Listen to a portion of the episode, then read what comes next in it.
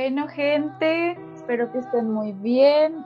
Les doy la bienvenida a otro episodio de Si Comentemos en Red. Esta vez es un poquito diferente. Esta vez nos está presentando Daniel, se está presentando yo porque es un video podcast con invitados, pero vamos a estar solo unos cuantos de la red. Vamos a traer más y más gente para hablar sobre un tema muy chévere y muy controversial. Entonces voy a empezar presentando a nuestros invitados del día de hoy. Entonces, Sarita, preséntate. Hola, buenas noches. Mi nombre es Sara Vanegas, yo soy estudiante de medicina de noveno semestre y pues nada, estoy muy feliz de poder compartir este espacio con ustedes. Muchas gracias. Ay, Sari, súper bien. Y Sarita ya estuvo en el video podcast de Orgasmo Femenino, que también es uh Sí. Bueno, Saris, vamos a seguir con Paula. Con Pau. Hola, Pau. ¿Cómo están? Bien, Pau. Preséntate ahí, diles quién eres, qué estudias, qué haces con tu vida. Ah. Eh, bueno, eh, mi nombre es Paula Ramírez, eh, soy psicóloga de la Universidad del Bosque y bueno, pues muy entusiasmada con, con esta invitación y con este tema tan controversial, la verdad pero bueno. Bueno, ya, ya les vamos a decir de qué es. Seguimos con Juan. Hola, buenas noches. Eh, bueno, mi nombre es Juan José González, soy estudiante de décimo semestre de medicina de la Universidad de los Andes.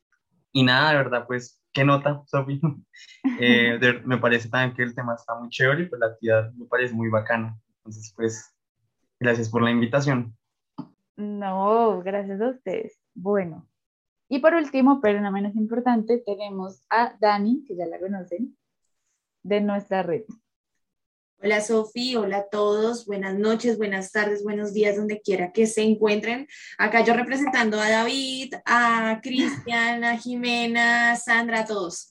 A todos, ¿A todos? acá con todos sus saludos. Y nada, muy feliz de estar en este podcast también con este tema muy interesante, un formato muy diferente que estamos presentando ahorita y pues que esperamos que a todas las personas que nos siguen en nuestro podcast, tanto en video como en audio, pues les guste mucho. Sí, no va a estar súper chévere. Bueno, ya que todos están diciendo que les encanta el tema, empecemos. Vamos a comenzar. Pues primero, el tema del día de hoy, chicos, chicas, todos, es sobre el aborto, que es un tema bastante controversial, hay muchas posturas, ya uno más o menos lo dice y todos empiezan como, uy, Dios mío, se va a aprender esta vaina. Entonces, primero, así como pregunta para todos, para que saquemos como una definición. Para ustedes, ¿qué es el aborto? Y lo vamos mirando, como cada uno que va a decir.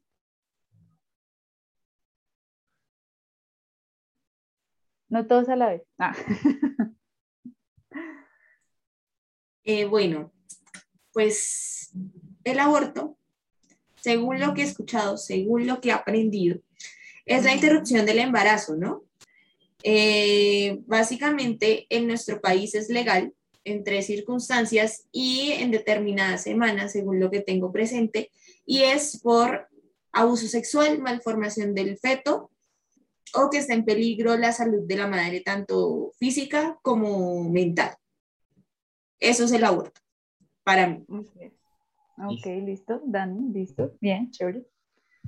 Eh, bueno, digamos que el aborto ya como en términos estrictos se define como la interrupción del embarazo, del embarazo voluntaria o no, por debajo de las 20 semanas de embarazo, que es antes de, digamos, de que eh, el, el, feto eh, sea, tenga viabilidad para tener una vida extrauterina antes de las 20 semanas o de que tenga un peso, si no estoy mal, eh, menor a 500 gramos. Entonces, sí, digamos que eh, Daniela dijo pues algo súper importante que son las tres eh, condiciones en las cuales son legal el aborto voluntario, pero pues también tener en cuenta que aborto no solamente es, o sea, hace referencia a una interrupción voluntaria del embarazo como tal, sino también puede ser algo, digamos, no tanto natural, pero que no es voluntario, puede llegar a ser accidental también. Ok, sí, muy bien, muy bien. Los datos así re puntuales, ¿no? Yo ya anotando aquí como ok. Sí, pues nada, igual que ellos dos. Em, nada, pues al ser un tema como tan complicado, siento que no se habla mucho y tampoco se tiene la información eh, para todos. Entonces hay personas que piensan que el aborto es simplemente como, mm, sí, como terminar el embarazo, pero sin tener en cuenta pues algunas como eh, situaciones eh, que están aceptadas por la ley, o también digamos las semanas de gestación y pues lo que comentaba José también. y, y pues nada, igual como decía Juan José, puede ser tanto voluntario o involuntario. Entonces, o sea, hay una clasificación muy grande del aborto, no es decir, como solo como hay aborto y ya, que es lo que normalmente se conoce cuando eh, alguien, sí, como una mujer queda embarazada y simplemente pues no quiere seguir con el embarazo, entonces normalmente se cree que ese es el único aborto, pero no, hay muchísimos más abortos que pueden ocurrir y que normalmente pues no se hablan y la gente no les conoce. Ok, sí, sí, miren todo lo que dijeron. Súper bien, yo lo busqué, ah, lo busqué todo para traérselo, sí, porque es verdad, o sea, la verdad yo no tenía ni idea de que habían tantas, como tantos tipos de abortos, o sea, yo leía y yo, pues pucha, hay muchos, o sea, en verdad uno no sabe. Y así como lo dijeron como ustedes tres, en general, el aborto, si se llama la interrupción del embarazo, puede ser involuntaria o voluntaria. Cuando es involuntaria, pues es como algo espontáneo, o sea, no hubo una intervención externa para que existiera el aborto. Como lo dijeron, creo que fue Dani y Juanjo, que eh, hasta las 20 semanas se considera aborto. Ya después de eso lo llaman como muerte fetal o, o parto prematuro y ya después de las 20 semanas. Y en la voluntaria, o sea, en el aborto voluntario hay varias eh, intervenciones, que está la intervención con fármacos o la intervención médica o quirúrgica. Entonces ahí, ahí hay mucha cosa, o sea, dentro de eso hay más. Entonces ahí es donde pues hay problemas, porque no es solamente lo que ustedes dicen, un aborto o no, sino qué más pasó. Entonces, de ahí de eso les tengo la segunda pregunta, ya que ya tenemos como, bueno, listo, el aborto es esto, esto, esto, esto. Es un tema controversial, ¿sí? Porque ah, toca fibras, tanto para las personas que tienen cierto tipo de religiones que tienen algunas reglas. Pero vayámonos solamente a la parte legal de Colombia, que sabemos que aquí hay tres, tres causales. Una de esas causales establece eh, pues que pone en riesgo la salud física o la integridad de la persona, de la mujer. ¿Ustedes qué opinan de eso? O sea, ¿cómo está la línea ahí de que uno define que el embarazo en verdad va a afectar la salud mental o la integridad de la persona, más que la física, sino de pronto más la mental? ¿Ustedes qué creen? Pues yo creería que ahí ya tiene que ver más también la parte de psicología, ¿no? Porque pues, em, digamos, como estudiante de medicina, uno en esa área, pues como tú lo dices, como que mira más lo biológico sin, sin descartar o dejar a un lado pues la salud mental, que pues también obviamente cabe ahí, ¿no? Pero pienso que es complicado porque uno tiene que ser muy objetivo, ¿sabes? O sea, cuando se habla de un tema, como tú dices, y de un bebé, pues, de un feto que se está formando un bebé, la gente de una vez pues genera rechazo, pues porque al ser un bebé, sí, como que se va a generar un bebé, pues claro, todo el mundo piensa que un bebé es lo más sagrado del mundo. Entonces se genera un rechazo y como que se deja a un lado la posición que tiene la, la mujer, teniendo en cuenta que la mujer es el que pues lo está llevando ahí. Entonces, yo creería que eso es más también como de la de una parte del tabú que puede, divino el gatito, que puede, que puede ser pues hablar del tema, porque simplemente como que lo, lo excluyen y no toman en consideración la opinión y la aceptación de la mujer.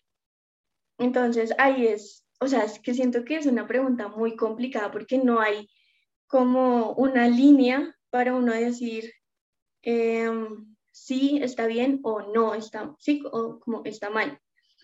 Entonces, uy, no sé, la verdad no sé qué opinas. Yo, yo, siento, yo siento que igual también como que no miran la afectación psicológica que tiene la mujer, digamos, cuando ha sido violada o abusada. Entonces, digamos que yo siento que como que olvidan esa parte y la juzgan por el hecho de que le están quitando la vida a un bebé. Entonces, a un feto, bueno, en el momento. Pero digamos que siento que también la parte psicológica es fundamental, o sea, eh, como que a veces lo olvidan y la salud mental es, creo que hasta uno de los principales eh, momentos de, la salud de una persona. O sea, bueno, sí, físicamente también, pero si digamos, si la persona eh, no está bien mentalmente, pues claramente creo que va a tener muchos fallos a lo largo de su vida. Entonces, es, es complicado, la verdad. Yo, yo diría eso también es como la moralidad, ¿no? Entonces pasa lo mismo que pasó en los Juegos Olímpicos de este año y fue que una deportista renunció por cuidar su salud mental. Entonces todo el mundo, ay, pero eso no es nada, pero es que, pues, ¿cómo va a estar enfermo mentalmente si solamente tiene que competir? Lo mismo pasa con el aborto. Entonces salen las personas, no quiero decir que todas, obviamente, pero muchas personas dicen, pero es que si yo saqué mis tres hijos adelante, porque esa muchacha de 12 años no va a poder? ¿sí? Entonces, si, si hay mujeres que están enfermas y que viven en extrema pobreza y sacan a sus 10 hijos adelante, porque esa adolescente le va a dar depresión, ¿sí? Entonces, es ese tipo de cosas que la sociedad no tiene en cuenta. Y por eso, en la ley, cuando se puso, solamente estaba como la salud física, ¿sí? Después empezó a implementar lo mental por, por todo esto de la depresión postparto y todas las complicaciones mentales que trae un embarazo, porque es un embarazo no es solamente que me crece el abdomen y ya, y tengo cambios eh, hormonales, no, un, embarazo es una cosa que, que, de verdad cambia a la mujer, no, no solamente físicamente, sino también mentalmente, y que es algo muy traumático para algunas mujeres. O sea, yo me pongo en el lugar de esas personas y digo, yo en mi plan de vida, en mi proyecto de vida, acá todo el mundo lo sabe y yo no quiero tener hijos. Y si a mí me tocara vivir un embarazo, para mí sería traumático. O sea, para mí sería lo peor del mundo. Y me imagino que las personas llegan hasta el punto de ya no quiero vivir más, llegan al infanticidio, que es lo que pasa cuando está la depresión postparto. Eh, y, entran en, estas, en estos problemas mentales que ocasiona el embarazo. Entonces siento que sí es un factor muy importante que se debe obviamente tener en cuenta. No se muevan, acá seguimos en Si Comentamos en Red, un podcast de Si Red. Bueno gente, entonces aquí en la mitad del video podcast, dándole a todas, nosotros ya estamos entrando en calor y llegó el otro integrante de la red, ya lo conocen todos, que se llama David Villarraga, así que David, preséntate. Hey gente, ¿qué tal? Buenas noches, buenas tardes, buenos días para quienes nos están escuchando, viendo, haciendo lo que sea que estén haciendo. Nada, Sofi, gracias por invitarme nuevamente a este podcast. Espero que eh, llegue pues en el momento justo y preciso para aportar. Entonces, nada, sigamos eh, con esta conversación que es, espero que esté bien, muy bien. Bueno, estábamos hablando pues de las consecuencias psicológicas que puede generar para una persona, una mujer, eh, estar en embarazo y decidir abortar, ¿sí? Por, digamos, como su estado psicológico que puede llegar a alterarse debido al embarazo, eh, pues a esa decisión. Entonces yo les preguntaba que, bueno, ya tenemos en cuenta eso, pero ahora, ¿qué consecuencias creen que pueden ocurrir para una persona que aborta? Consecuencias psicológicas después de abortar, ¿qué puede pasar? ¿Será que si es como algo que la gente tiene presente o simplemente, independientemente del bebé, sino ya como tal la persona después de abortar, ¿cómo queda? Yo creo que no es como algo que se tenga como de conciencia, ¿sabes? O sea, es lo que decíamos ahorita. Al una persona abortar, ya sea que haya sido pues como que voluntario o involuntario, siempre se juzga. Entonces, como que genera rechazo y siento que al tener un aborto, digamos, eh, pues es, si tú lo quieres, digamos, si tú quieres y tienes un aborto espontáneo, eh, o sea, involuntario, digamos que eso va a ser como una pérdida para, para la mujer. Entonces, es como cuando se muere pues algún familiar, simplemente pues la mujer es la única que va a tener como esa relación con el, sí, con el feto que se está formando. Y también es una pérdida porque ha llevado, no sé, dependiendo del tiempo, lo que sea, la ilusión, si la persona lo quería, como digo. Entonces también, claro que genera un impacto muy fuerte a nivel psicológico. Es algo que no se tiene en cuenta. O digamos que no se habla más allá. O sea, simplemente cuando alguien tiene un aborto involuntario, lo que se dice es como, ay, pobrecita, pero ya. O sea, como, ay, perdió a sus hijos, terrible, pero ya. O sea, no se va más allá y tampoco se le da el apoyo necesario a, pues, a la mujer que está pasando como por esta situación.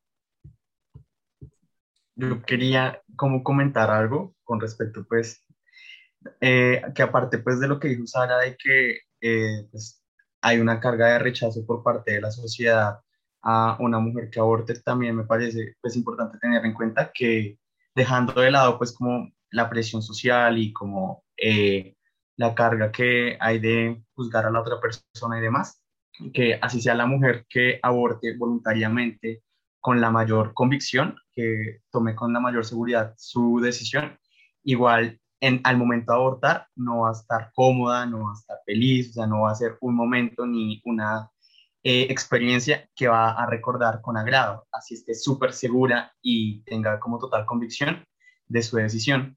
Entonces, obviamente, o sea, entonces obviamente eso también va a generar eh, una consecuencia a nivel psicológico. Y si es una persona que no está tan segura, sino de pronto o no cuenta con una red de apoyo importante o no cuenta con el apoyo de sus papás, etcétera, que de pronto no tiene unos factores tan positivos que le ayuden a tomar su decisión o adaptarse a las consecuencias tan fácil, va a tener un impacto que puede llegar a ser mayor. Entonces, pues me parecía también como bueno mencionarlo. Okay. Sí, yo estoy de acuerdo con lo que dice Sara, con lo que dice Juan José, y depende mucho de la forma, como sea. Yo acá voy a hablar más que todo del aborto voluntario, ¿no?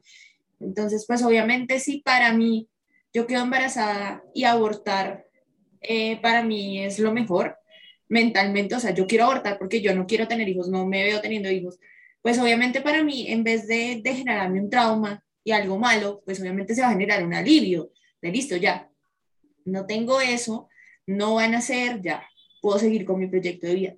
Pero si de pronto es por malformación, la persona quería tener un hijo y pues lamentablemente salió con una malformación eh, donde el bebé pues ya no podía nacer y pues tuvo que hacerse un aborto voluntario, obviamente pues va a generar un, trauma, un choque psicológico muy grande. O si es una violación también, o sea, si tú vas a abortar por una violación, obviamente sí o sí te va a quedar un trauma sea por la, por la violación, sea por el, por el aborto, por todo junto, igual te va a quedar el trauma.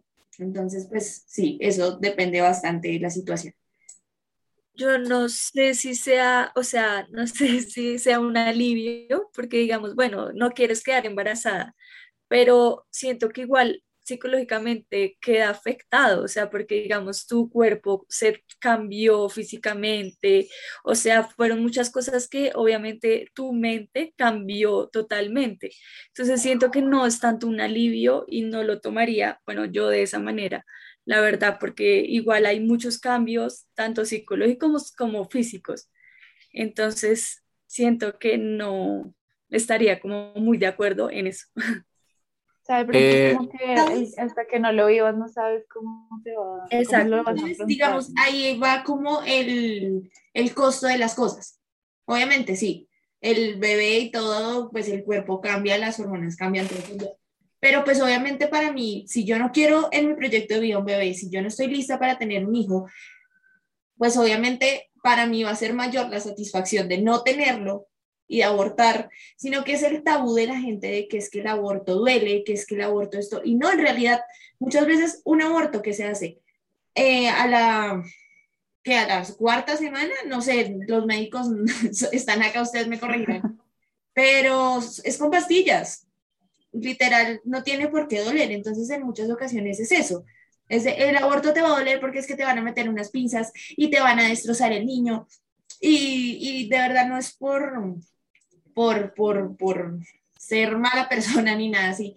Pero cuando uno le mostraba en el video de chiquito del niño que le decía la carta a su mamá de que me están arrancando mi piernita, pues obviamente eso lo manipula mucho a uno y uno dice como, no, pero pues estoy matando a un niño, o sea, pero me va a doler también. Entonces también es ese tabú, ¿sí me entiendes? Entonces yo lo veo por ese lado y he consultado varios estudios que dicen que de verdad las mujeres reportan un alivio, reportan una mejoría en su salud mental al acabar con el embarazo. Entonces, pues... Lo que pasa es que, bueno, yo iba a decir hay una cosa y respondiendo a la pregunta de Sofi, que era que qué pasaba psicológicamente con la persona, yo también creo que depende mucho de las redes de apoyo que tenga esa persona. Eh, depende mucho de la red de apoyo que tenga en ese momento, si se siente respaldada o no. En el momento en el que una persona, independientemente de que sea cuál de la decisión que sea, eh, abortar en este caso que estamos hablando, eh, no se siente respaldada de alguna forma por alguien, seguramente va a ser un poco difícil tomar una decisión así, ¿me entiendes? No difícil en cuanto a lo voy a hacer porque es difícil de tomar la decisión, sino que de pronto en algún punto seguramente habrán, se, se cuestionará algo, porque pues todos cuando vamos a tomar cualquier decisión, pues nos cuestionamos muchas cosas en todo momento. Y de hecho, una de las cosas más naturales yo creo que es cuestionarse las cosas para ver cuál es la consecuencia que más te beneficia a ti. Entonces, eh, siento que depende mucho de la red de apoyo que tenga la persona eh, y su estado mental se, se, puede ver fuertemente afectado por eso.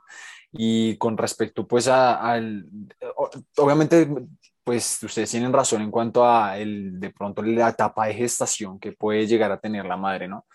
Eh, porque si apenas está iniciando o si ya está avanzado y si es espontáneo o es voluntario, yo creo que ahí hay muchos factores que pues podríamos hablar muchísimo de eso y es que si no es deseado, evidentemente eh, hay, digamos que, bueno, en este momento se me escapa y no, no me acuerdo bien eh, si es exactamente un estudio de que les hacen a las personas, a las, pues a las, a las, a las mamás, eh, y es que si están psicológicamente listas o pues para, para tener el bebé, ¿no? Entonces, en el momento en que una persona no está psicológicamente bien para tener o afrontar algo, pues yo creo que eh, va a ser mucho más, pues, fácil afrontar cierta decisión o cierta, cierta, cierta situación.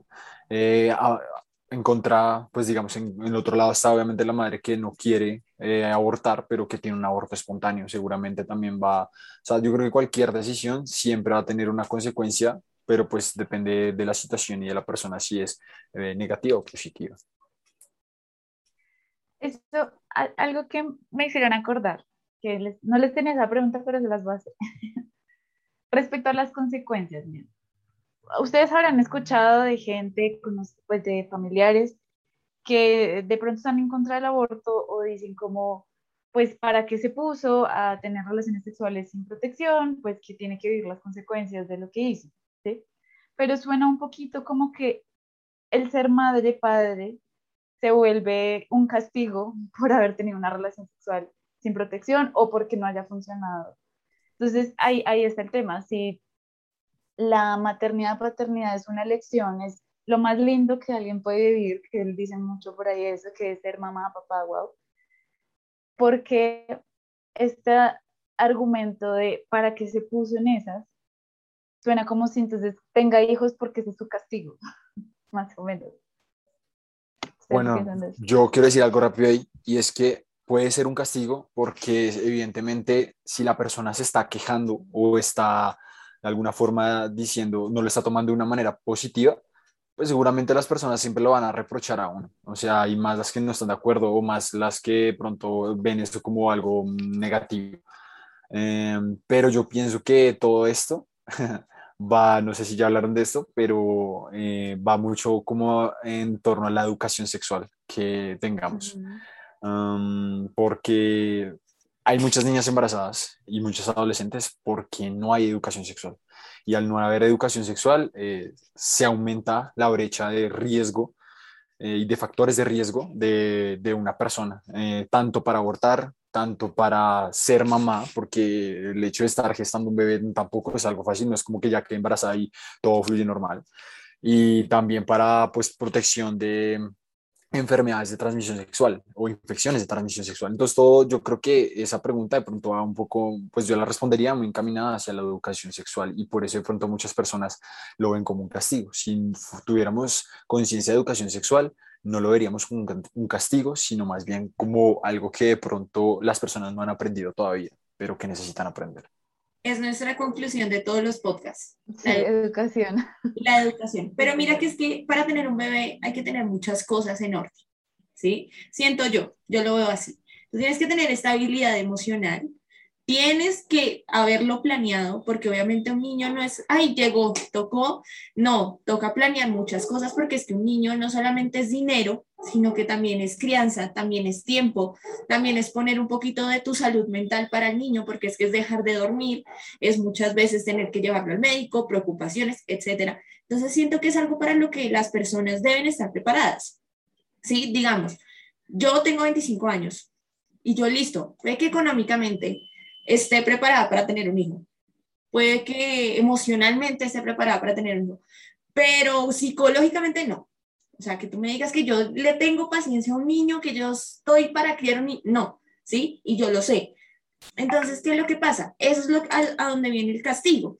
De no, usted ya fue a tener relaciones sexuales y, y, nunca le dicen como no se cuidó, sino eso le pasa por no abstenerse, porque acá el único método de anticoncepción que se enseña es la abstinencia. Entonces, ahora afronte las consecuencias de sus actos, que es un niño o una niña que va a estar con usted toda la vida, que muy, seguramente cuando nazca usted no va a querer y muy seguramente cuando nazca y crezca usted le va a echar en cara a esa persona que por su culpa a usted se le jodió la vida. Porque es lo que pasa y es lo que se crea en muchos niños y por eso hay mucha gente con problemas mentales y que vienen desde la crianza. Porque a nosotros nos llegan todos los días pacientes que desde la crianza han tenido sus conductas problemas. ¿Por qué? Muy seguramente empezaron porque no fueron niños planeados. Eso no quiere decir que los, las personas que son madres o padres adolescentes sean malos padres. Yo no estoy diciendo eso. Pero sí se ha visto muchas cosas así. Muchas personas que no, no quieren tener un hijo, no están emocionalmente preparados para eso, no saben cómo criarlos. Entonces lo que hacen es dejárselo a la abuelita, dejárselo a la niñera, eh, o estar todo el tiempo con él o sobreprotegerlo. Entonces es eso, es prepararnos para tener un niño, que la paternidad y la maternidad sean deseadas, porque es que si tú vas a tener algo que tú no quieres, pues obviamente va a ser un castigo y a ti no te va a gustar y va a ser algo que tú te vas a comportar aversivo, porque es algo que no te gusta, que tú no querías, ¿sí? Entonces, pues pienso eso. Ok. Sí, exacto. Y yo pienso, digamos, que lo que decía David, o sea, siento que el tabú todavía sigue con el sexo, que tú no puedes tener porque o si no quedas embarazado, eh, embarazada, pero igual no te, o sea, como que en serio no te enseñan esa parte eh, de utiliza un condón, planifica, o sea, porque viene desde el inicio, o sea, ni siquiera es como que uno no quede embarazada y ya no, es que desde el inicio no, se te, no, no te enseñaron a de verdad tener que eh, usar eh, planificación, o sea, esos métodos de planificación ni nada. Entonces, digamos que eso viene desde un inicio y tenemos más problemas. Y entonces ahora sí vienen con juzgar y decir como, sí, no, es que eh, quedó embarazada por abrir las patas y meter donde no se debía meter o por estar borracha y abrió las patas. Entonces, digamos que me parece como que, o sea, ¿para qué vienen a juzgar cuando ni siquiera enseñaron desde el inicio? Algo de, planificar o ese tipo de cosas. Entonces, como que tampoco se miran y siento que la generación adulta, digamos, pues nuestros papás, abuelos, tienen ese chip y digamos como que siento que mm, más que todo nuestra generación es como más consciente de esta situación y de que quizás posiblemente nuestros hijos no vivan esa situación, posiblemente, ¿no? Porque a veces uno puede seguir los mismos pasos de nuestros papás sin que nos demos cuenta. Entonces, eso es como complicado. ¿Ustedes creen que... Ah, bueno, dale, dale, dale. Es que quería decir que algo que tiene que ver como con lo que ustedes están diciendo es, pues que eh, como la historia, ¿no? Entonces, eh, la mujer siempre ha sido la que em, está hecha para tener hijos. Entonces, simplemente no, no puedo decir, no, no quiero, no, no, no quiero tener al niño, eh, usemos métodos sí, o sea, antes no, o sea, tú no vas a escuchar a una, digamos, a una abuelita decir, no, es que yo usaba, eh, no sé, cuando obviamente no. Es más, me acuerdo muchísimo que en una consulta, em, una señora como, como de 42 años, y, y estaba embarazada, y era como su, se los juro, era como su hijo número 11, se los juro. Entonces, nosotras dijimos como, pues, o sea, hay métodos, señora, mire usted, pues está en riesgo por su edad, por mil cosas. Y decía, no, es que simplemente yo no puedo decir que yo no quiero el niño, porque es que si mi esposo quiere llegar cansado de trabajar y quiere hacerlo, pues lo hacemos y si quedo embarazada, pues tengo que tenerlo, punto. Entonces, claro, eso uno dice como, madre, eh, no, las cosas no tienen que ser así porque, primero, tantos hijos, o sea, y la señora no era que tuviera muchísimos recursos, entonces ahí uno dice, bueno, el niño entonces luego va a terminar eh, vendiendo dulces detrás de la mamá.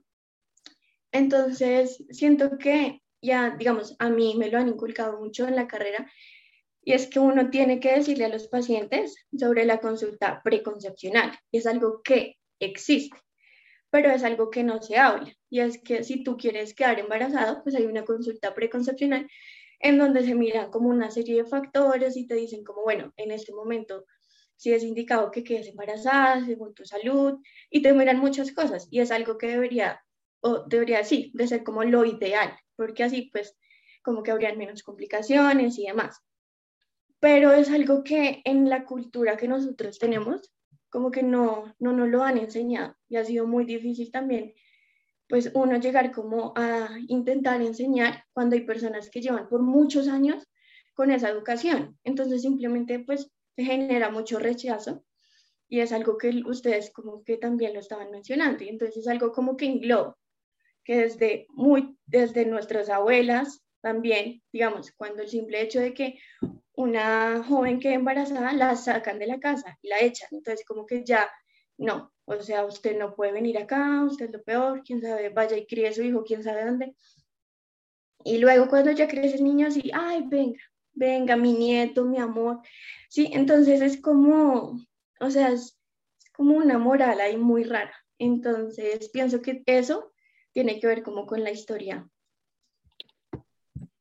Además que yo creo que radican las conductas tóxicas que aguantamos de nuestros papás y de nuestros abuelos, porque son, es que fue un sacrificio tenerlo, y es que yo me saqué el pan de la boca para dárselo a usted, sí, pero es que yo no le pedí que me tuviera, yo no le pedí que me trajera a vivir acá, entonces eso es lo que pasa, y por eso toleramos mucho eso. Yo me aguanto que, que no me deje salir a los 30 años porque es que es mi mamá, ¿sí? Yo me aguanto que viva peleando con mi pareja porque es que es mi mamá, ¿sí? Entonces ahí vienen todas esas conductas tóxicas que aguantamos precisamente porque desde niños están, es que por su culpa yo dejé de hacer esto, es que para mí fue un sacrificio porque yo dejé de estudiar para tenerlo usted. Entonces, eso es lo que pasa cuando un niño no es deseado. No olviden seguirnos en todas nuestras redes sociales como arroba si comenta el red. Entonces, bueno, ya tenemos aquí varias cosas que, que han dicho. Mm, es importante también tener en cuenta que cuando uno habla del aborto, también hablamos de la crianza, o sea, no solamente hablamos como de en sí cuando una persona lo va a hacer, sino lo que puede llegar a implicar que una persona lo llegue a hacer, eh, lo que puede llegar a implicar porque nos cuesta mucho hablar de este tema. Pero entonces, ya que estamos aquí hablando muy abiertamente, voy a preguntarle a las muchachas de este video. Dani ya nos dijo su opinión, que ella dice que ella sí lo haría. Entonces yo quiero saber qué opinan Pau y Sarita, porque una cosa es uno decir sí apoyo y otra cosa es si yo lo haría. Eso es diferente, ¿no? Sí, muy duro. Yo la verdad no sé. No sé qué haría porque, o sea, una cosa es lo que uno dice cuando uno no lo está viviendo y es como con todo en la vida.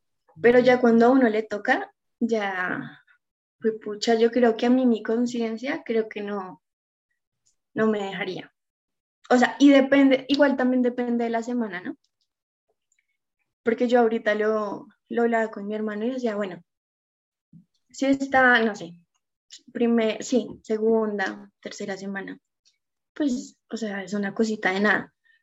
Pero si ya se está formando ya un feto eh, y yo he logrado sentir, creo que se me haría muy difícil abortar. O sea, sentir una patada, lo que sea. Y, y, y no, no, no. no sé, siento que es muy difícil. O sea, yo creo que yo no podría. Creería, pero no. Ok. Pues, yo no sé, también es complicado. O sea, una cosa es hablarlo y decir, sí, no, yo, yo estoy a favor y, y claro, si es una violación o es una malformación, yo estoy a favor, pero ya en el momento de que sea para mí, yo no sabría qué decir, o sea, porque también mi salud mental, eh, cómo va a seguir siendo mi vida después de esa situación. Entonces, no sé, siento que también es complicado, o sea, yo tampoco sabría qué decir en esos momentos, porque es muy fácil decirlo, pero ya vivirlo es otra cosa totalmente distinta a la realidad. Entonces, yo no sabría.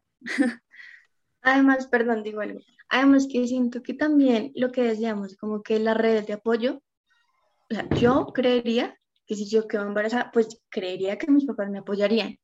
Sin embargo, eh, siento que sería un rechazo por parte de, de mis tías, de mis abuelos, porque pues son muy católicos. Entonces siento que el hecho de, el simple hecho de pensar, de pensarlo literal en el aborto ya es como un castigo. Entonces creo que ahí es donde como que uno tambalea, porque digamos, sí, puede que yo no me sienta cómoda, o yo diga, eh, pues es muy chiquito, no, lo, no siento nada, de una vez, hagámoslo pero si me siento juzgada por las personas que más amo, creo que ahí es donde me daría más duro. Porque pues, y el simple hecho de que, mm, como, ¿cómo es que se dice eso? Como que mis papás tienen una luz, una ilusión conmigo y que yo simplemente como que, sí, como que les quite las alas, digamos, y los defraude, es la palabra, siento que me dolería más. Entonces, no sé, o sea, son muchas cosas muy Ahorita está conflictándose aquí. En... Sí, yo aquí. ¿Qué hago? Eh. Pero sí, yo creo que muchas veces la decisión a veces ni siquiera es por, por, ah, o sea, como de físicamente qué tanto me va a afectar el embarazo, sino a quiénes más voy a afectar también, ¿sí? O sea, no solamente uno cuando lo piensa, no sería solo yo, mi cuerpo, pero la gente lo duda mucho por eso porque somos acá muy familiares en ese aspecto. Pues igual es lo que yo, lo que yo decía antes cuando recién entré al podcast, y era que todas las decisiones van a, traer, a traer consecuencias, ¿me entiendes? Todas las decisiones tienen consecuencias que te pueden beneficiar o que no te pueden beneficiar. Y, y alguien, no recuerdo bien quién era, decía y hablaba de la cultura. Y estamos de pronto en un país donde el entorno familiar para muchas personas, no para todos, pero para varias personas es importante, donde la religión todavía tiene un poder muy grande. Entonces, em, yo creo que eso es de pronto lo que dificulta mucho eh, ese, ese, tipo de tomar decisiones, por lo menos en este contexto. Y yo creo que este podcast está bastante eh, interesante por la fecha, porque bueno, yo realmente no sé nada, ni conozco absolutamente nada de los movimientos de las mujeres, ni estoy en contra ni a favor, normal, eh, cada quien que haga lo que quiera. Pero mm, creo que ayer era como eh, una marcha por, por, por, una ley, creo, de, o ayer o antier, bueno, no me acuerdo cuándo, por la ley de abortar, bueno, de abortar, de tomar la decisión, de salvar vidas, bueno, lo que sea, porque pues evidentemente Em, o sea, en este país sigue siendo, no sé quién tomará las decisiones para que eso no suceda o no, pero sé que igual acá hay, hay ciertos lugares, o bueno, por lo menos conozco uno, que sí tiene como el, el formato legal y todas las instalaciones legales para realizar abortos. ¿Tu familia? Pro familia. Sí. Y esta que se llama... Ah. La idea no es decir marcas. Ah, cierto. Sí, bueno, una, otra. Bueno, pero igual todos conocemos. Pues, eh, a- ahora que nombras eso, yo les tenía una pregunta, porque sí, digamos que el marco legal afecta muchas cosas y, y todo está influenciado por la cultura, las costumbres, lo conservador que es nuestro país también. Entonces yo les quería preguntar, yo tengo una cifra acá, pero quiero saber ustedes qué piensan antes de decirlo. ¿Ustedes creen que si el aborto se despenaliza en Colombia para, o sea, cualquier mm, causal, no solo con las tres causales, sino en general que la persona pueda ir si es su decisión independientemente de si fue una violación, lo que sea? ¿Ustedes creen que los casos de aborto aumentarían mucho o no tendría nada que ver? Yo creo que no aumentaría mucho, la verdad, porque pienso que, o sea, obviamente lo que, o sea, obviamente la, el marco legal es una limitante desconsiderable, pero pienso que muchas veces, como ya lo hemos mencionado, no es lo único que determina el tomar o no la decisión, sino pues está el componente religioso, el componente de las redes de apoyo, como todo lo que ya hemos mencionado. Entonces yo pienso que muchas veces eso está como más arraigado como a nosotros, independientemente de si tenemos determinada mentalidad o no. Es difícil de construir muchas cosas con las que hemos venido creciendo y hemos sido cri- criados. Entonces yo pienso que eso influye más que si se legaliza o no para todas las causales.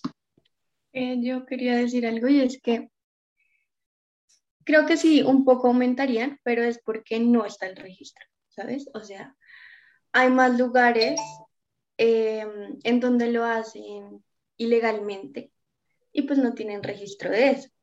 Pero si lo vuelven algo legal, entonces pues de alguna manera no es que aumenten los abortos, sino que aumentarían las estadísticas que antes no se tenían en cuenta, que antes simplemente se ignoraban.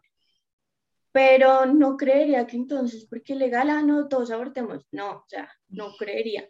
Pero, pero creo que sí, es como, como el, digamos, un ejemplo, como mm, el maltrato con la mujer, hacia la mujer. Entonces, como las mujeres ya denuncian más, pues entonces le dice, ay, no, pues es que hay más maltrato. No, es que siempre ha habido. Simplemente que es que ahorita sí lo, lo denuncian. Es, pienso que sería como muy parecido a lo del aborto.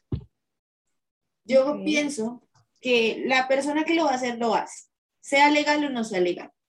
Lo que pasa con la legalización es que se salvan vidas. Obviamente evitan que las mujeres vayan a un sitio clandestino, donde no tienen ni cinco higiene, donde no tienen absolutamente nada eh, limpio para hacer el procedimiento, o que las mujeres se automediquen, como es el caso del misoprostol, que muchas mujeres lo usan para abortar. Entonces, eh, y muchas veces no saben cómo hacerlo, lo hacen en su casa o van a este tipo de sitios y pues obviamente se mueren. Entonces, esto reduce la cifra de mujeres muertas por abortos clandestinos, obviamente. Pero la persona que lo va a hacer, lo va a hacer, sea como sea. O sea, así no sea legal, así te toque ir a comprar el misoprostol, así te toque ir a los sitios clandestinos a abortar, lo va a hacer. Entonces, lo que dice Sara es verdad. Obviamente va a haber mayor registro, mayor control de quién lo está haciendo, cómo lo está haciendo, qué edades, pero pues obviamente la que lo hace, lo va a hacer. Ok. ¿Alguien quiere decir una opinión diferente? Ah, o, o Yo no, no, no diferente, pero estoy de acuerdo con lo que pues, todos han dicho, pero en especial con lo que decía Sara de que pronto el hecho de que sea ilegal, no tenemos las, las cifras exactas, ¿no? Porque primero no beneficiaría para nada el hecho de que en Colombia se estuvieran dando esas cifras cuando es ilegal. Eh, y que pues en el momento en el que sea legal, pues no es que vaya a aumentar el, no, no es que vaya a aumentar la cantidad, pero de pronto sí va a aumentar la seguridad y va a aumentar de pronto em, el que las mujeres puedan tomar una decisión tranquilamente, sabiendo que va a ser cualquier procedimiento como ir a operarse algo, ¿sí? no sé, que me quiero ir a operar algo y va a ser con todos los procedimientos y puedo estar tranquila de que nadie me va a juzgar porque vengo para eso, sino porque es algo que ya todos están, eh, digamos, bueno, acostumbrados o es algún procedimiento normal. Y de que no sé, me voy a morir. Además, es Yo que también. lo que hablamos en el podcast de planificación cuando estaba Juanita, si a ti te ponen problema porque te vas a ligar las trompas, si te hacen pasar Ah. por 500 profesionales porque te vas a ligar las trompas, imagínate lo que va a pasar si se legaliza el aborto y una mujer va a la EPS y dice, me quiero hacer un aborto. La van a. Le mandar, a- hacen, le hacen un millón de pruebas. Le van a Sí, hacer, no, la mandan a todos lados. obvio, la van a hacer muchas más que las que le hacen a una persona que se va a ligar las trompas. El problema acá es que una persona que se va a ligar las trompas puede esperar, pero un embarazo no. Porque entonces cuando pasan las semanas, porque obviamente el aborto no se va a legalizar, aborte cuando usted quiera en el rango de nueve meses, no. Como de, Y sería lo más seguro. ajá, Sí. Como lo decía Juan José y lo decía Sara, eso tiene un límite de tiempo y va a seguir teniendo límite de tiempo, pienso yo. Y obviamente, pues cuando ya tú llegues a, la- a pasar el límite de tiempo, ya te van a decir, ah, no, pero usted ya pasó el límite de semanas, usted ya no puede abortar. Entonces, no es tanto Y eso legal. ya pasa mucho. Ajá. Sí, Ajá. eso pasa mucho. En, en- en las causales, en las tres causales pasa. Cuando es por salud mental, pasan a la muchacha por cualquier cantidad de personas, la pasan como por 50 psicólogos para que todos lleguen a la misma conclusión de que de verdad el embarazo le está afectando psicológicamente. Cuando ya quería- ella, cuando ya, añadir algo con lo de la salud mental y es que, o sea, digamos, por lo menos con respecto al seguimiento que se hace, bueno, ya como médico general, eh, si a ti te llega eh, una paciente que dice que quiere eh, abortar y pone como salud mental como una de las causas, no es necesario ni se requiere que tú, digamos, pidas una, una interconsulta o que pidas la, o sea, así como la opinión de un psiquiatra para eh, validar que, que lo que ella dice sea válido. Entonces es importante tener en cuenta que no es necesario hacer eso. Que se haga, seguramente sí, se pondrán muchas más trabas, pero no es necesario realizarlo. Por eso, por No eso mismo, porque se presta para que se hagan muchas más trabas pues, en el proceso. Y que pues pedir una interconsulta, o sea, sacar cita en psiquiatría de por sí es a quien le dan cita con un psiquiatra en menos de 20 semanas. Sí. Pues miren que lo que están diciendo lo encontré en un estudio que hicieron en Estados Unidos sobre eh, las tasas de abortos, las cifras de abortos en países que tienen prohibido el aborto. O sea, lo está, está penalizado y los que lo tienen legal. La tasa no es muy diferente, es de 37 por cada mil personas en países donde está prohibido y es de 34 por cada mil personas en países que lo permiten. Entonces, si se dan cuenta, la tasa no es como que sea muy diferente. Entonces, lo que argumentan es eso. No es que al aborto legal ya ahora sí todo el mundo aborte y pin, pin, pin. Pues no. Pero el tema es más cultural y el tema es, como lo hablamos siempre, de educación. Pero aquí también se entra mucho con, con la duda, o sea, que es muy difícil, es muy difícil tomar una decisión y que te pregunten, ¿pero estás seguro? ¿Estás segura? No sé qué. Yo puedo estar muy segura, pero, pero si todo el mundo me lo está preguntando, es que uno lo va a dudar mucho. Lo que sí ayuda al tema de la legalización y lo que decíamos era que disminuye la mortalidad. Porque una cifra que también me pareció súper preocupante fue que la, las muertes por abortos eh, ilegales es la tercera causa de muerte en las mujeres. La primera es cáncer de seno, la segunda no me acuerdo cuál es, y la tercera es esa. Y yo dije, madre mía, santísima. O sea, es la tercera causa, eso es mucho. Entonces sí, pues creo que es un tema difícil porque no podemos decir como ya todo legal y ya ahora todo se va a hacer bien, porque como funcionan las cosas, es que si se pone legal para todas las causales, igualmente van a haber, van a haber muchas protestas, van a haber muchos juicios, o sea, uno no va a poder ir a, abortar así como súper con los brazos abiertos y ven te acompaño y ven te ayudo, porque pues así no funcionan mucho las cosas. Y yo quería preguntarle ahora, con los hombres que tenemos aquí, por eso me gusta que estén acá, el papel de los hombres en este tema. Y es el siguiente. eh, muchos han argumentado también el hecho de que el, aborto es una decisión de la mujer. Pero pues el feto es de dos, ¿no? no es solo de uno. Entonces no sé ahí cómo lo ven ustedes. ¿Qué papel creen que debe cumplir el hombre en esta decisión? Sea, pienso que de verdad es una cuestión demasiado complicada que se presta para muchas áreas grises. Eh, yo parto de que igual de todas maneras, la última palabra eh, pues la tiene igual la mujer, o sea, pues es la que va a tener los cambios en el cuerpo, o sea, obviamente pues no debería ser así, pero socialmente la mujer tiene una carga mayor con respecto al embarazo, e igual, así tenga una pareja que le ayude, o sea, que se ponga la 10 con todo el proceso, igual de por sí, o sea, yo pienso que solamente el hecho de, pues, estar embarazado, pasar por todos esos cuerpos y demás, de por sí ya naturalmente implica que va a tener una carga mayor por más colaboración que tenga su pareja. Entonces pienso que en ese orden de ideas, eh, pues sí debería ser la mujer que tome la última decisión, independientemente de la posición de la pareja. Pero pues obviamente también es válido y pues ya dependiendo de las dinámicas eh, de pareja que se manejen y demás, que pues si está abierta la, como la conversación y que pues también la otra parte pueda dar su opinión y demás, o sea, y que se tenga en cuenta al momento de tomar la decisión, pero sí pienso que pues la palabra final sí debería ser pues de quien va a cargar con la mayoría de consecuencias. Uy, eh, no es difícil pensar la respuesta porque lo que me pone a pensar es, es que obviamente es un proceso natural y biológico donde tanto el hombre como la mujer aportan para, pues, para que esto suceda, porque si no, pues evidentemente no podría suceder.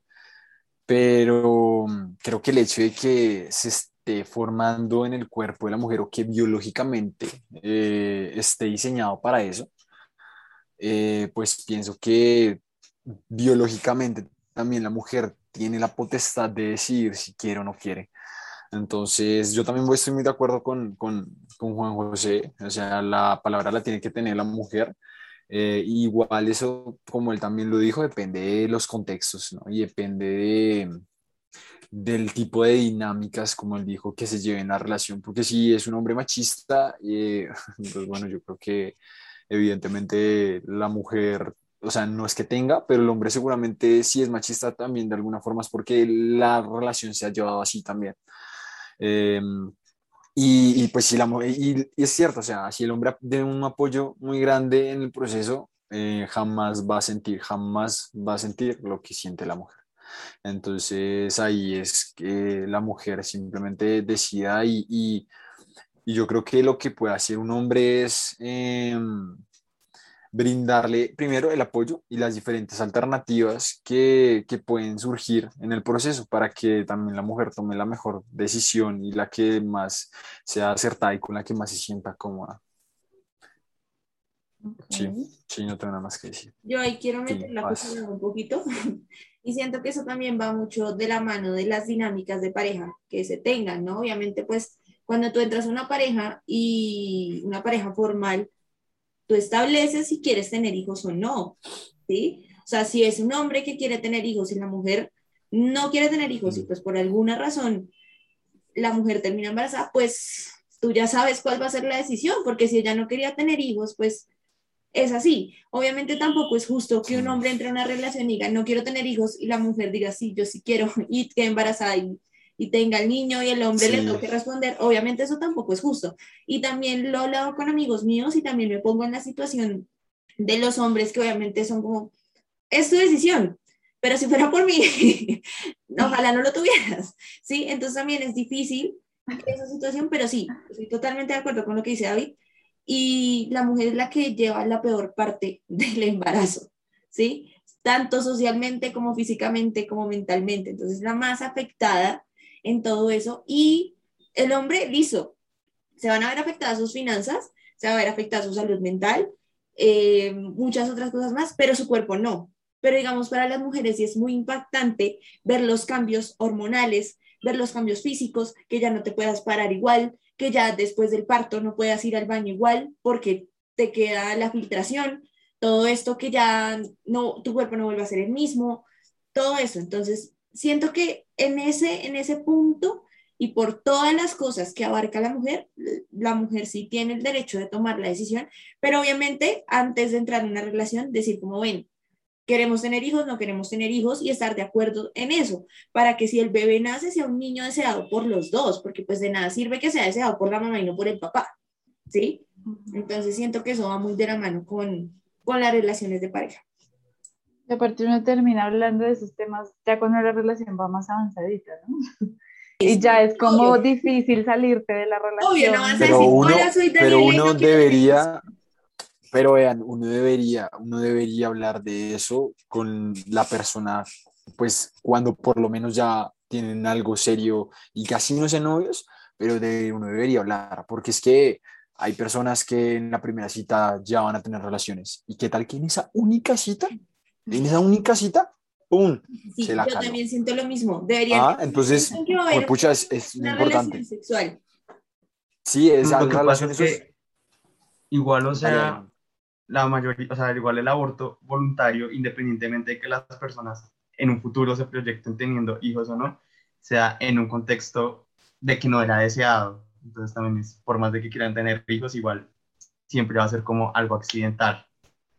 Previamente exacto. planeado. Pero entonces eh, yo, yo sí creo que sería, es muy importante hablar de esos temas porque realmente uno nunca Sí, sabe. obvio, porque obviamente si tú estás en un vínculo sexual que solamente es por lo sexual y la chica Sí. queda embarazada y ella te dice, "Te- quiero tener el niño, pues obviamente tú ni Sí. siquiera querías tener una relación con ella. Ella tampoco quería tener una relación contigo. Y ahora tienes un hijo, o sea, sí, yo pienso, estoy de acuerdo con Y David, eso pasa, eso pasa mucho, eso pasa muchísimo. mucho. Sí, Eso sí, hay películas de eso y todo, sí. Entonces sí debería hablarse de eso, de ven qué pasa en el caso de que, de que, de que yo quede embarazada. Obviamente, si Además que, relaciones, Perdón. cuídense, siempre cuídense. además que es un, sí, además que es un tema que, que yo creo que uno no lo habla de primeras y de pronto hasta me incluyo ahí porque en verdad da un poquito de miedo, ¿no? O sea, porque de pronto que me llegue la persona diciéndome, como mi pareja diciéndome, como, oye, no, es que qué tal que embarazados. Uy, pero ¿por qué vamos a quedar embarazados? ¿Por qué piensas eso? O sea, eso no va a pasar, no sé qué, podemos tomar esta alternativa, Pues pero porque uno no es está pareja. acostumbrado.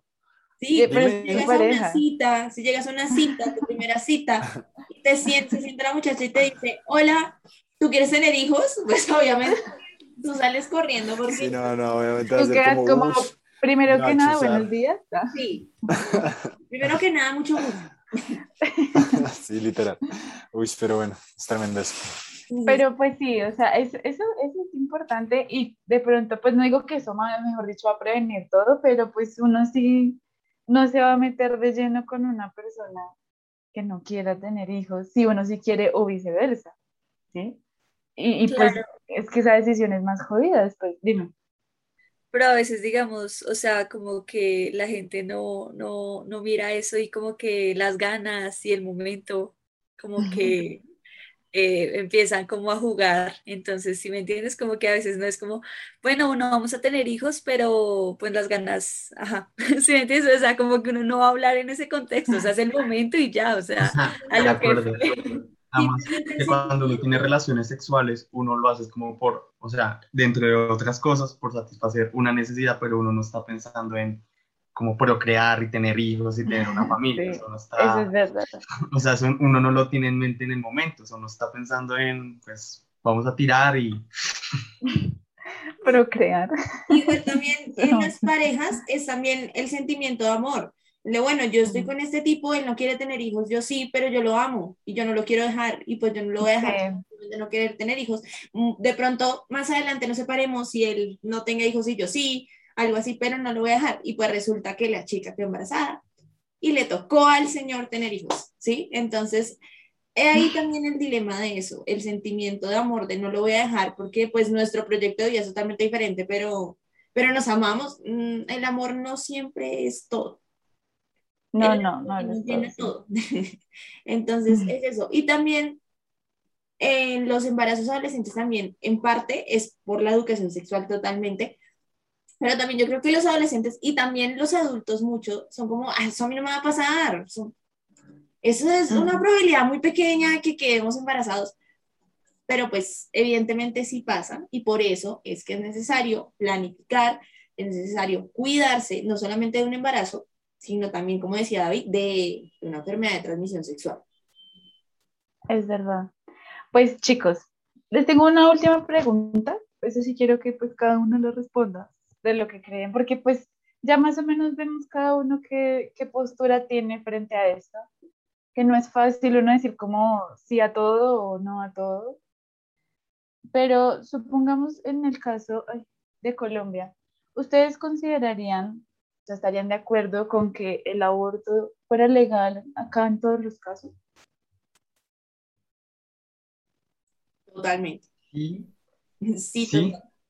y porque, o sea, dejando de lado como la parte moral, que pues eso ya viene de cada quien y es respetable y eso, o sea, realmente las cifras y eso ahorita pues no las tengo presentes, pero cuando pues me acuerdo que vi gineco y pues eh, estudiábamos como este tema, eh, realmente la prevalencia de mortalidad materna por, pues creo que eso ya lo había tocado Daniela, por procedimientos eh, que se hacen en sitios clandestinos, que no cumplen con las eh, normas de salubridad y demás, biosanitarias, para llevar a cabo el proceso, realmente es muy alta. De hecho, creo que eh, es la primera causa eh, como de mortalidad en pues, una mujer gestante. Entonces, sí pienso que legalizar el aborto sería una respuesta eh, directa a disminuir eh, esa, pues sí, como esa problemática. Obviamente no es ni la raíz, o sea, esa no- o sea, legalizar el aborto no va a solucionar el problema, ni esa es la raíz. O sea, la raíz es estas cosas que ya hemos hablado, de pues que haya educación completa en cuanto a métodos anticonceptivos, en toda la variedad que existen, eh, cosas de educación que van más allá y eso, pero sí pienso que por lo menos, independientemente si a uno le parece bien o mal, uno no tiene que estar de acuerdo con algo para estar como cómodo con que eh, se legalice. Eh, sí pienso que es importante que se legalice para disminuir la mortalidad gestante, pues no materna, de las mujeres gestantes. Yo, yo siento que sí, sí sería bueno que lo pusieran legal, pero, o sea, que también hicieran como una enseñanza eh, sexual, o sea, como que, oye, mira, eh, puedes eh, protegerte, puedes utilizar condón, sí, como esa enseñanza sexual hacia los jóvenes más que todo, y hasta los mismos adultos, es que siento que la cultura que, que hay de hoy en día es complicada. Entonces, En los colegios no enseñan religión, sino educación sexual. sí, literal, que, que haya esa clase en vez. Pero, pero sí, yo siento que, que, que sí sería bueno que, que lo implementaran, pero también que hubiera también como una parte de salud mental, sí, o sea, como que lo complementaran tan solo con esa legalización, con todo eso. Pues no sé, sería muy complicado porque eh, desafortunadamente la salud en Colombia no es muy buena. Entonces, pero sí sería bueno como incrementarlo, o sea, que lo pusieran legal, pero con todo eso incluido. Mm, y ya yo pensaría que sí. Ok. Eh, yo, la verdad, digo que sí, pero, y hay un pero grande, y es que hay que tener en cuenta también que hay mujeres que simplemente, bueno, parejas, que simplemente no se cuidan y entonces quieren un aborto, bueno, quedó embarazada, abortó, queda otra vez embarazada, otra vez, sí, o sea, siento que es mucha responsabilidad y pienso que se debería de tener en cuenta eso, o sea, si tú ya te has realizado un aborto, bueno, que fue legal, todo, volviste a quedar embarazada y vuelves a abortar, pienso que ahí ya empieza a afectar la salud de la persona. Entonces, ¿qué tan saludable es un aborto tras otro aborto? ¿Sí? ¿Me hago entender? O sea, pienso que también hay que tener en cuenta eso. Pero sí considero que, claro, que se debería de legalizar, pero teniendo en cuenta varias cosas, porque no es solo como de que quede embarazada, sino como lo decían ustedes, eh, son muchos factores que determinan eso. Entonces, eh, no sé, o sea, pienso que eso también es muy importante tenerlo en cuenta, porque si el aborto se legaliza, sería como para disminuir la tasa de mortalidad, ¿cierto? Pero si la mujer aborta y aborta, entonces luego va a tener como afectaciones en su salud, que la pueden llevar a un punto, o sea, pues no voy a decir como, ay, no, aborto una vez y ya, no, no, pero si digamos, eh, no sé, es que hay muchas cosas de la salud que ahí van a influir, no voy a decir que solo por un aborto o dos abortos ya diga, no, ya la persona tiene como em, riesgo de morir o algo así, no, pero sí considero que es muy importante tener en cuenta como hasta qué punto eh, puede ser legal eh, teniendo en cuenta la salud de la, de la mamá, bueno, de la mujer. Lo que pasa es que igual el procedimiento del aborto realmente es un procedimiento muy seguro. O sea, esto no lo digo como para justificar que se aborte muchas veces, no, sino digo que en cuanto a que por hacerte varios abortos vaya a afectar como tu salud considerablemente, tu salud física, porque pues obviamente la salud mental sí se va a ver afectada claramente, pero en cuanto a mortalidad y eso, ¿sabes? No pienso que sea contradictorio hacer procedimientos de aborto como reiterativamente eh, eh, y disminuir la mortalidad, porque digamos que sí van enfocados a lo mismo. Eso era lo que quería decir.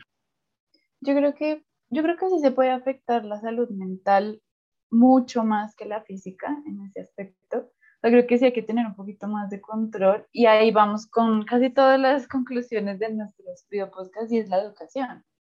O sea, yo creo que todo el proceso de aborto eh, inducido tiene que tener su proceso de psicoeducación después. Primero de apoyo psicológico, porque va a implicar una carga hormonal. Así como cuando entras a estar en embarazo, cuando sales también va a implicar una carga hormonal. Y de ese apoyo también está el tema de, bueno, ¿cómo te vas a cuidar después? ¿Sí? De verdad, hacer una, una educación, si tú no quieres tener hijos o quieres tener hijos después, ¿cómo lo vas a planificar mejor? Porque la idea de que pues la persona aborte, pues sí, no, no es como que he tenido 20 abortos en, en tres meses.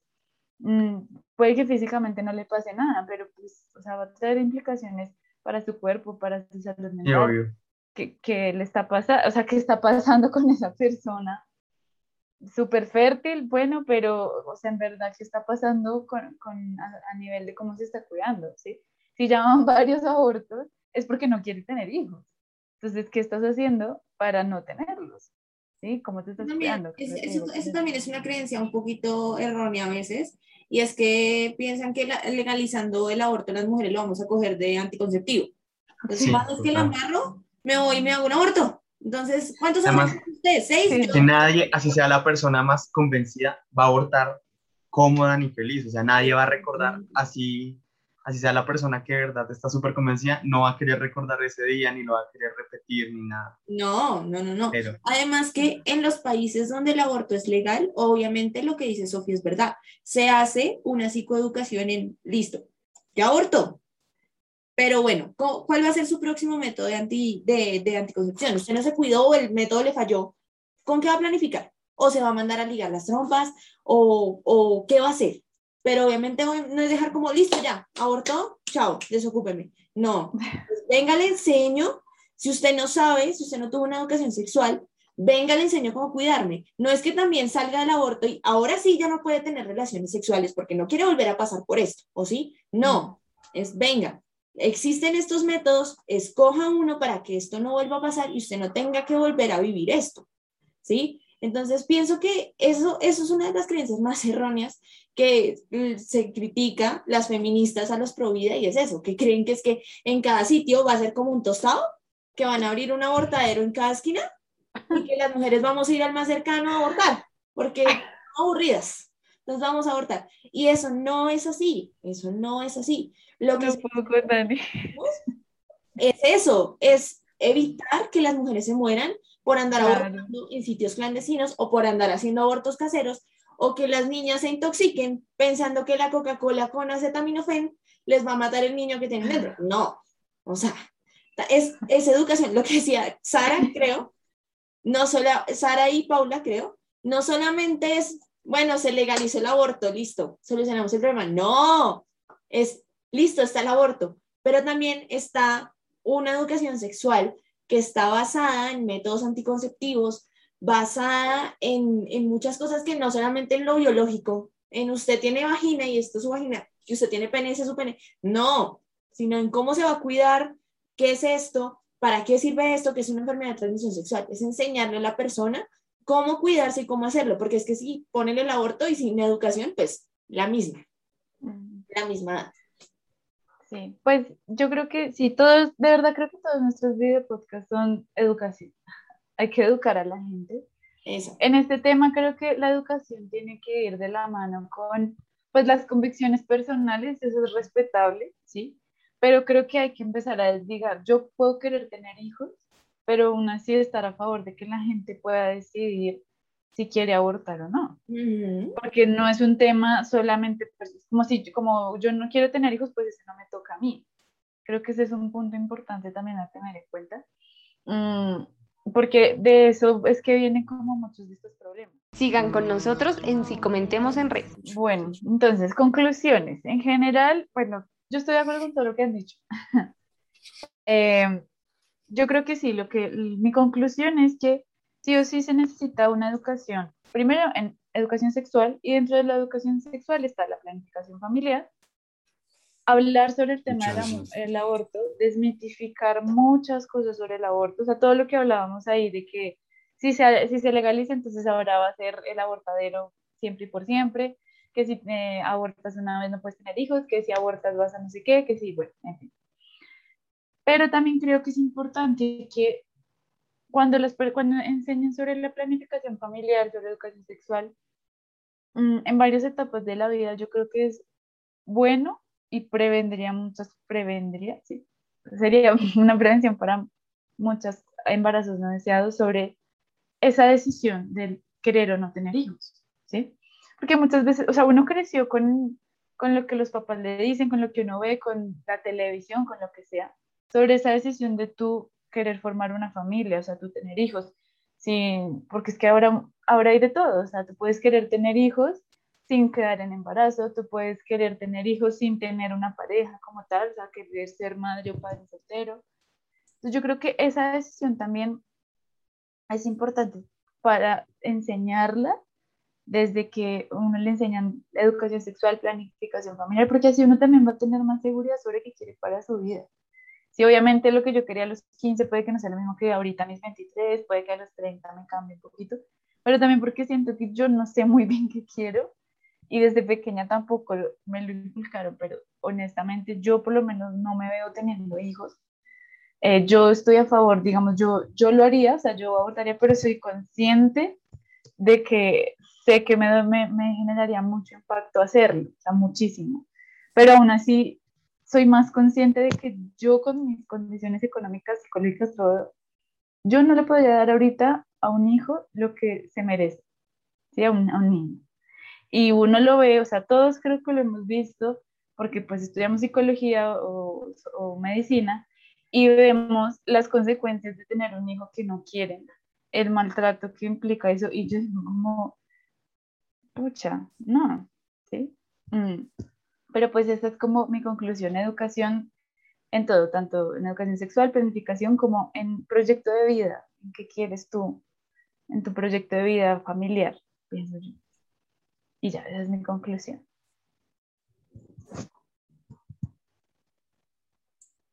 Bueno, eh, yo quiero concluir que mm, pues todo lo que hemos dicho puede que muchas personas estén muy de acuerdo con nosotros y mi conclusión va a que respetemos las decisiones que las personas quieren tomar, eh, demos información certera y acertada para que las personas que quieran tomar una decisión lo hagan con- eh, consciente y lo hagan seguras. Em, y, y pues que nos planteemos de pronto, pues ya también como conclusiones, plantearse como esos objetivos eh, de lo que tú quieres en la vida y actuar por esos objetivos. Es decir, si yo no quiero tener hijos, pues eh, actúo para no tenerlos. Eso no quiere decir que me abstenga de tener relaciones, pero hay muchos eh, métodos, hay mucha planificación. Eh, y si quiero tener hijos, ser conscientes de poder planificar cuándo los quiero tener, cómo los quiero tener. Entonces, esa es mi conclusión, que, que, respeten a las personas que sí quieren tener, respeten a las personas que no quieren abortar, respeten a las personas que sí quieren abortar y que de alguna forma, pues, todos tenemos la capacidad de decir. Entonces, eh, pues nada, o sea, para mí fue un buen podcast, me gustó el tema. Bueno, mi conclusión va muy ligado a lo que acaba de decir David y es respetar obviamente el pensamiento de todas las personas, las decisiones de todas las personas, el proyecto de vida que tenga cada una de las personas, sea mi pareja, sea mi hermana, sea mi amiga, sea la persona que sea, respetarlo y no sobrepasar eso, porque es que una cosa es que yo no estoy de acuerdo con el aborto, otra cosa es obligar a parir, porque vivimos en un país lamentablemente donde los niños menores de 14 años no son responsables de sus actos criminales, pero una niña de 12 años sí puede ser mamá. Entonces, ese es el problema de este país y es que queremos castigar a la gente con niños y en realidad eso es lo peor que pueden hacer porque trae bastantes problemas mentales para tanto los padres como los niños. Entonces, no obliguen a nadie a hacer lo que no quieren, respeten las decisiones de los demás y el proyecto de vida de los demás. Y edúquense porque sin educación sexual esto no va para ningún lado. Y ya. Bueno, los invitados. Bueno, mi conclusión es que, pues no solamente con respecto al tema del aborto, sino en general con todos los temas que puedan llegar a ser polémicos o que nos causen cierto rechazo, que pues tratemos de buscar más fuentes y escuchar más opiniones y estar abiertos a tener este tipo de discusiones para pues tener como argumentos, pues para nutrir más nuestros argumentos. Digamos que uno de los argumentos que uno pues siento que se escuchan más para estar en contra del aborto es como la vida va primero que todo lo que sea, pero pues entonces, o sea, la vida de qué, la vida de un feto, pero pues también está en juego la vida pues de una mujer, no solamente está en juego su vida, sino también su dignidad, entonces, ¿por qué preferimos darle más importancia a una vida que aún no está desarrollada, a la dignidad de un ser humano? Como cuestionar un poco el porqué de esas cosas y, y sí estar más abiertos y, y de pronto dejar a veces de lado la carga moral con respecto a todo y mirar un poco más las problemáticas, como hay una problemática de mortalidad y de falta de educación. Entonces, también dirigirse a eso. Yo pienso que, bueno, mi conclusión es, primero, psicoeducar. O sea, siento que es algo primordial y estamos creo que todos de acuerdo con eso. Eh, siento que si hay una psicoeducación puede llegar a haber un cambio. Eh, no sé si sea muy grande el cambio, pero que haya, aunque sea ese pequeño. Eh, y también pienso que eh, respetar, respetar un montón la opinión de los demás, o sea, porque hay que buscar la opinión de los demás. Cada quien opina lo que quiere y cómo se siente y cómo piensa, o sea, siento que hay que respetar mucho esa parte y, y nada, o sea, pienso que, que, que cambiar un poco el chip tanto de las personas más adultas, de los jóvenes, de nosotros también, y cambiar como esa cultura que venimos, que venimos, bueno, que se viene creando desde hace muchos años. Entonces, cambiar como ese, ese chip desde ahora, o sea, porque siento que eh, como antes era un tabú lo del aborto y bueno, muchos temas, siento que ahora como se está tratando tanto, como intentar hacer ese cambio y de verdad enfocarse en hacer ese cambio.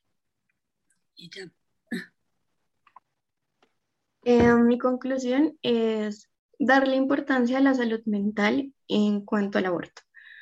No es solo eh, el hecho de hacerlo, sino las consecuencias que se deja eh, y ponerle atención a eso, o sea, así se haga o no se haga, darle la importancia a la salud mental. Eh, si tu pareja, si tú eres un hombre y tu pareja quiere abortar, eh, apóyala, apóyala, esa red de apoyo.